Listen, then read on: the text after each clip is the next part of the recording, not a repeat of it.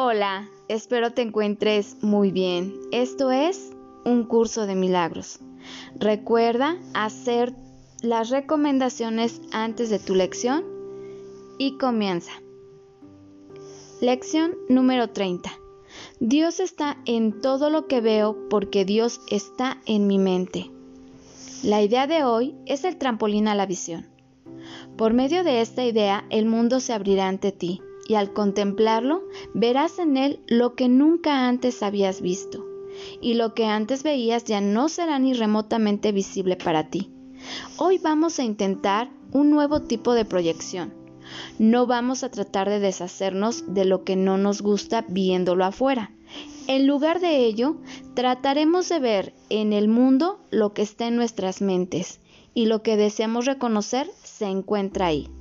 Así pues, estamos tratando de unirnos a lo que vemos en vez de mantenerlo separado de nosotros. Esa es la diferencia fundamental entre la visión y tu manera de ver. La idea de hoy debe aplicarse tan frecuente como sea posible a lo largo del día. Cada vez que tengas un momento, repítela lentamente para tus adentros mirando a tu alrededor y tratando de comprender que la idea es aplicable a todo lo que ves ahora o podrías ver ahora si estuvieses al alcance de tu vista. La verdadera visión no está limitada por conceptos tales como cerca o lejos. Para que te vayas acostumbrando a esta idea, trata de pensar a medida que aplicas la idea de hoy en cosas que estén más allá de tu alcance visual así como aquellas que de hecho puedes ver. La verdadera visión no solo no está limitada por el espacio ni la distancia, sino que no depende en absoluto de los ojos del cuerpo. La mente es su única fuente.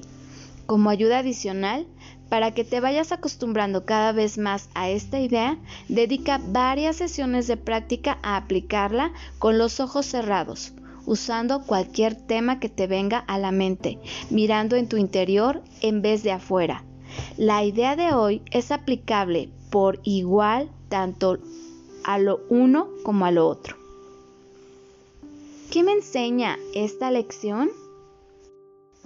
No hay nada fuera de mí que no responda a mi propia naturaleza interna.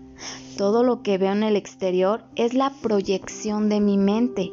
Cuando percibo el mundo exterior como algo separado a mí, estoy alimentando la creencia del ego, de lo que somos como seres individuales separados de los demás y de su creador. Sin embargo, cuando somos conscientes de que Dios está en todo lo que vemos, pues está en nuestra mente, estaremos creando unidad, pues comprenderemos que cada uno de nuestros hermanos nos sirve como espejos de lo que somos interiormente, formando así un lazo de complicidad hasta que conquistemos de una manera integral la conciencia de ser uno.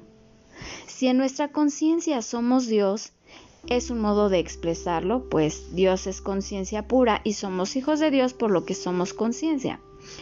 Todos nuestros pensamientos deben expresarse en términos de integración y coherencia, en términos de paz y armonía, en términos de unidad y de amor incondicional. La verdadera visión no está en aquello que perciben mis ojos. Si fuese así, los invidentes no tendrían la capacidad real de ver. La facultad de ver se encuentra en nuestra mente.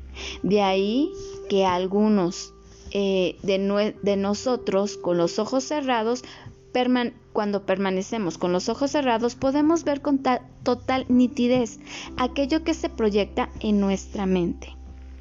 A veces la percepción de lo que estamos viendo a través de nuestros ojos no nos aporta la realidad de lo percibido, pues nuestra mente no traduce correctamente su mensaje. En verdad, esto no ocurre a veces podemos arriesgarnos a decir que ocurre normalmente. Esa es la razón por la que es importante que aprendamos a ver las cosas de otra manera. Recuerdo una película en la que el protagonista era ciego eh, desde su nacimiento. De mayor, gracias a los avances tecnológicos en medicina, consiguió recuperar la vista. Pero la recuperación de esa percepción no le permitió reconocer los objetos que tenía delante. Su mente realmente no los percibía, no los distinguía. Como ejemplo, me desespera el comportamiento de mi hijo. Si somos capaces de aplicar correctamente la enseñanza de esta lección en este ejemplo, estaremos en condiciones de poderlo aplicarlo de igual forma a cualquier situación que podamos vivir. ¿Por qué? Sencillamente porque no estamos cambiando los efectos, sino la causa. Y esto es el verdadero sentido del milagro. Desde la visión del ego, desde la separación, la mente actúa a través de la proyección, lo que le lleva a percibir lo que sus deseos les insta a ver.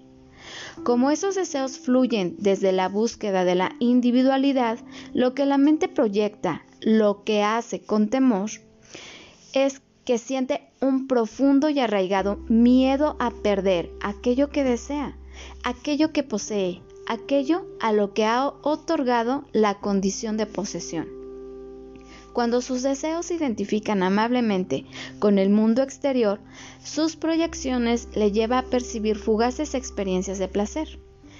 En cambio, cuando sus deseos menos amables se ven reflejados en el mundo que percibe a través de los demás, entonces se despierta el mecanismo de seguridad y ataca para no ser atacado indistintivamente de la calidad del deseo, el hombre identificado con el ego afronta sus experiencias desde la conciencia de que es él, la mente egoica, la que le lleva a atacarse a través de los demás. Las relaciones con los demás se convierten en una escuela de la vida, en la que cada una de las personas con las que establece vínculos son sus mejores maestros lo que actuando como, eh, como lo que son, como espejos, le reflejan una imagen exacta de cómo es. Aplicar esta lección nos lleva a una nueva dimensión de conciencia y donde oír la voz es despertar esa conciencia, escucharla. ¿Qué significa esto? La conciencia se alimenta de la percepción, pero hasta ahora esa conciencia ha respondido a las creencias facilitadas por la percepción errónea. La mente ha estado enfocada hacia el exterior, con el único afán de percibir.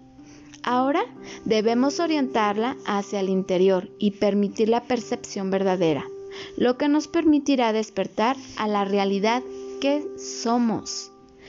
Esta reorientación facilitará la visión de la conciencia, la visión de nuestra naturaleza divina, la visión de Dios, y nos aportará la certeza de que somos los soñadores del sueño.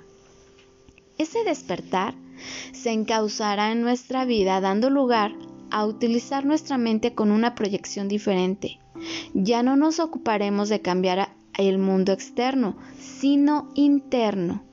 Ya sabemos que es rectificando la causa como podemos ver los efectos de una manera diferente. Ya no vemos a nuestro hijo fuera de nosotros como alguien separado, sino que lo percibimos formando una unidad. Aquello que nos producía desesperación, lo descubrimos en nuestro interior y en ese nivel donde lo rectificamos. Es ahí donde hacemos esa corrección. A partir de ahí somos capaces de perdonarnos y de perdonar. Cuando este comportamiento se convierta un hábito, eh, un hábito y que es nuevo, tal vez descubramos con cierta satisfacción que utilizamos menos palabras, pero las que utilizamos van envueltas en amor. Descubriremos que el mundo de las formas ha perdido nuestro interés y buscaremos el silencio como ese estado propicio para hablar con Dios. Como reflexión, ¿dónde crees que se encuentra lo real? ¿En lo que percibes o en tus pensamientos? Bendiciones.